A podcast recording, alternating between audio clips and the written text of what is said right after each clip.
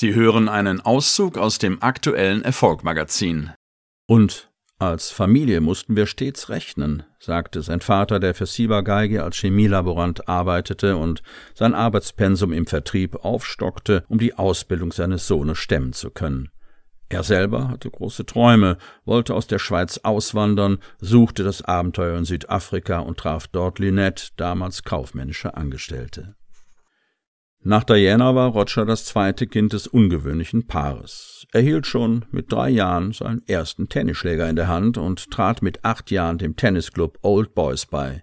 Federer spielte auch Fußball, bis er zwölf Jahre alt war, wechselte dann ins nationale Trainingscenter der Schweiz in Ecublon und wurde von dem Australier Peter Carter trainiert.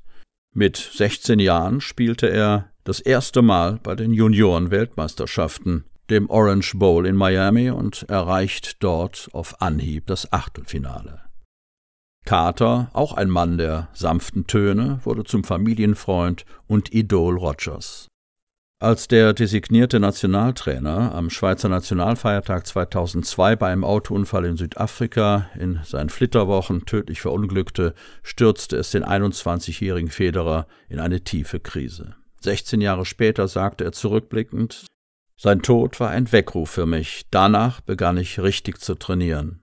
Peter hätte nicht gewollt, dass ich mein Talent verschwende. Das CNN-Interview ging um die Welt. Vor laufender Kamera fing er an zu weinen. Ich vermisse ihn immer noch sehr. Wie eng die Verbindung war, zeigte sich auch jährlich bei den Australian Open. Die hochbetagten Eltern Carters saßen jedes Mal im Publikum und feuerten Roger an. Zum Zeitpunkt des Unglücks wurde Federer allerdings bereits von dem Schweden Peter Lundgren trainiert. Seinen ersten Wimbledon-Sieg errang er 2003, den WM-Titel in Houston, Texas, ohne jegliche Niederlage.